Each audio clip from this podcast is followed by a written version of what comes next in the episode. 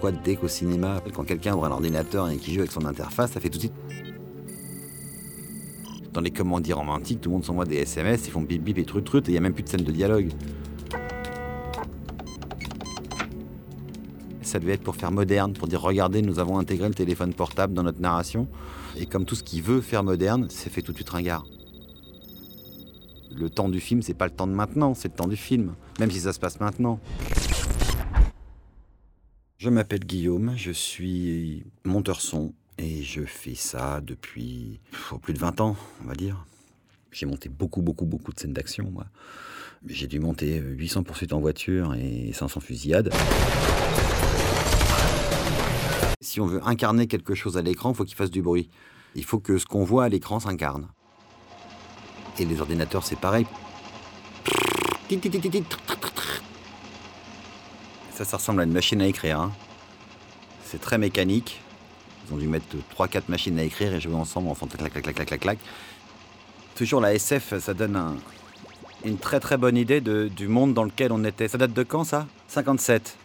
Bah, c'est le début des gros calculateurs. On n'est pas loin des machines à cartes encore, donc euh, il y a toujours, pour faire ordinateur, fallait qu'on garde un truc qui fasse clac clac clac. Il y a quelques sons électroniques qui correspondaient vraiment au début de la musique électronique. Et c'est toujours drôle de voir le, la correspondance entre euh, l'époque dans laquelle les films ont été faits et ce qu'on voulait imaginer comme modernité, quoi. Je vais maintenant vous poser des questions test. Ah bah, bien sûr. Par mesure de sécurité.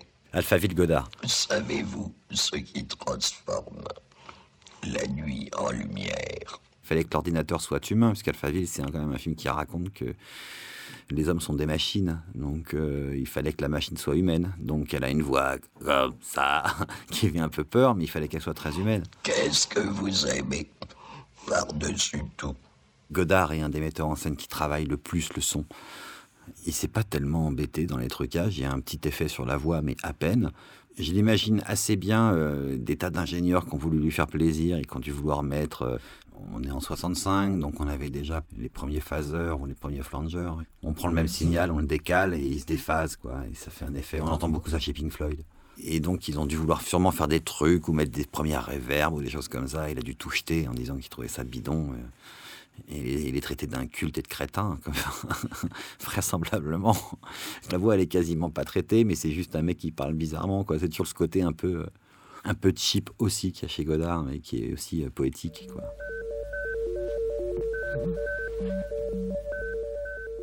Le son, c'est pas quelque chose qu'on identifie comme l'image dans sa tête. L'image, euh, on la voit tout de suite, on a une information qui va dans notre cerveau et qui nous dit tout de suite ce que c'est, alors que le son, pas du tout. C'est beaucoup plus souterrain comme travail. Alors c'est assez frustrant parce que très souvent, il faut qu'on fasse des choses, ça ne doit pas s'entendre. Et c'est quand on écoute attentivement euh, les choses qu'on s'aperçoit de ce que, le son va apporter au film.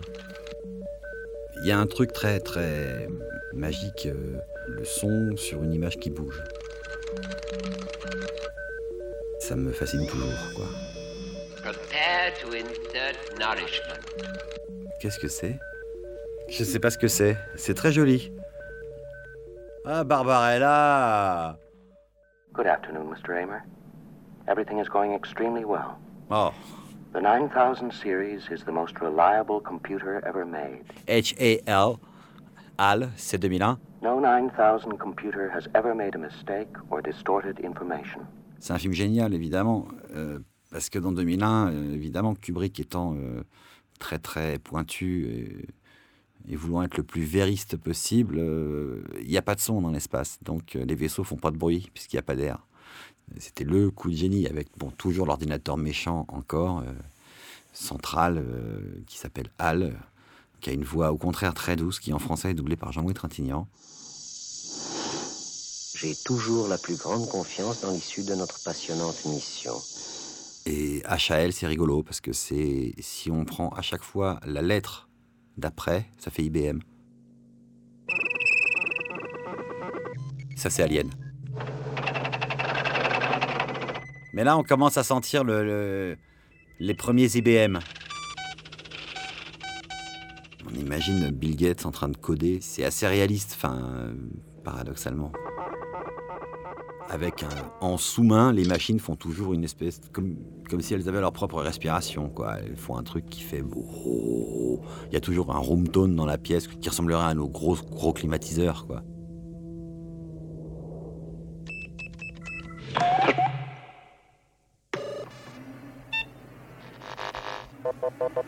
Ça, c'est déjà plus. On sent que la technique fait beaucoup de progrès. Enhance. Stop. Mais je connais ce film. Stop. Mais oui, c'est Blade Runner, bien sûr. Voilà, on entend déjà le son typique du Minitel, hein, c'est-à-dire qu'on était quand même dans les premières communications euh, numériques, mais par téléphone à impulsion, comme nos premiers modems.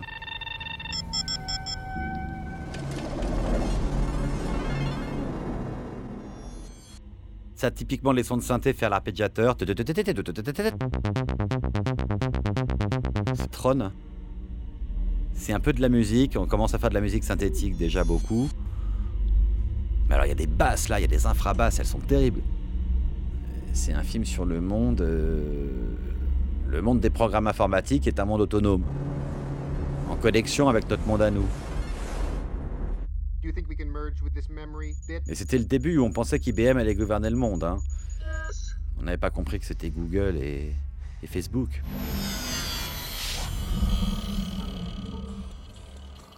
Ah, si, c'est facile. C'est Matrix. Le petit son électronique qu'on entend là, ça c'est. On l'a entendu dans 12 millions de films après.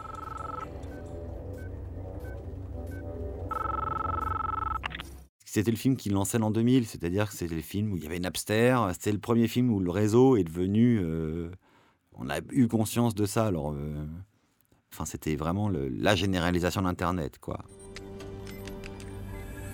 Donc il y a un truc très électrique, toujours très menaçant dans les sons. Ce qui est, ce qui est inquiétant, c'est la profusion. On est entouré de bip bip dans tous les sens. Et là, ça donne un effet angoissant. Après, le traitement de l'ordinateur est à peu près le même que partout, c'est-à-dire que c'est un méchant, ça veut nous engloutir, on va être esclave de la machine, on est dedans, on est nous-mêmes une machine. Et en plus, avec le réseau, on est tous interconnectés, donc forcément, il y a un côté virus qui fait qu'on s'est tous contaminés et on est tous emprisonnés dans la Matrix, quoi. Ça devient presque une convention maintenant. Il y a des sons comme ça, euh, ça fait Matrix, quoi. Et c'est assez rare les films qui ont une identité sonore aussi forte. Comme euh, les pistolets laser, ça fait Star Wars, on n'y peut rien. Ils ont tellement codé le truc et inventé le truc que ça fait Star Wars, quoi. Star Wars a une identité sonore extraordinaire, aussi forte que son identité visuelle. Darth Vader, c'est simplement un détendeur de plongée. hein. Mais c'est génial, après c'est passé dans des effets, mais c'est un détendeur de plongée. Et puis il n'y avait pas de moyens, enfin beaucoup moins qu'aujourd'hui. hein. Il n'y avait pas euh, les numériques, c'était balbutiant. hein. On faisait quand même beaucoup de choses. euh. On ralentissait, on accélérait la bande, essentiellement, euh, et on passait dans une réverbe. Ralentissez, on accélérait la bande. Essentiellement, euh, et on passait dans une réverbe. Il faut être pragmatique quand on fait un son. Sur un film comme Valérian, euh, t'as pas de son direct dans les trois quarts du film, puisque tout est fait en 3D. Donc t'as que les voix. Ça se fait comme un film d'animation, finalement. Sauf que on peut pas jouer avec le décalage du film d'animation, puisque là, tout doit exister à l'image. Donc il faut inventer tout. Il faut inventer des voix d'aliens, il faut inventer des langages d'aliens, il faut inventer euh, des bruits de vaisseaux. Il faut qu'on les distingue bien, qu'on les identifie tout de suite.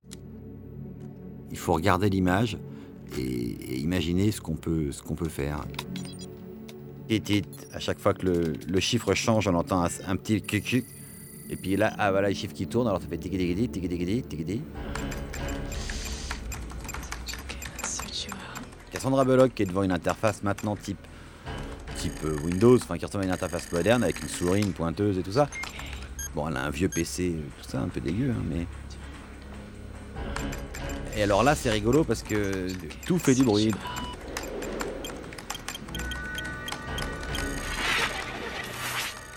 L'action se passe dans la machine, donc la machine devient euh, un élément visuel et sonore impressionnant. Là, on est vraiment dans l'incarnation obligatoire. Tous ces films d'action hollywoodiens, c'est quand même que des stimuli euh, visuels et sonores. hein. C'est bam, bam, bam, bam, tss, tss. C'est un peu notre vie, hein. donc euh, on est devant nos machines et on fait euh, pas grand chose, mais on est devant des machines. Donc au cinéma, on filme ça maintenant. Enfin, il y a quand même pas moins intéressant qu'un ordinateur quand même, visuellement. Passe notre temps devant parce qu'on travaille avec, mais enfin c'est inintéressant, impossible. C'est pas sexy pour un rond.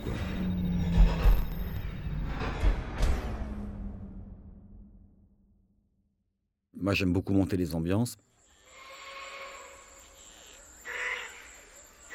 Je trouve que c'est toujours un moment euh, très intéressant. Ça caractérise les lieux et le temps.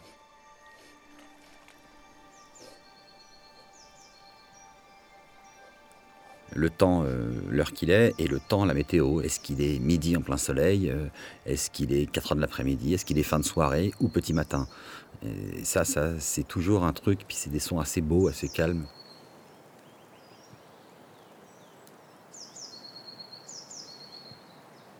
On peut dire beaucoup, beaucoup de choses avec une ambiance. Même si on voit pas grand-chose dans l'image, hein, d'ailleurs.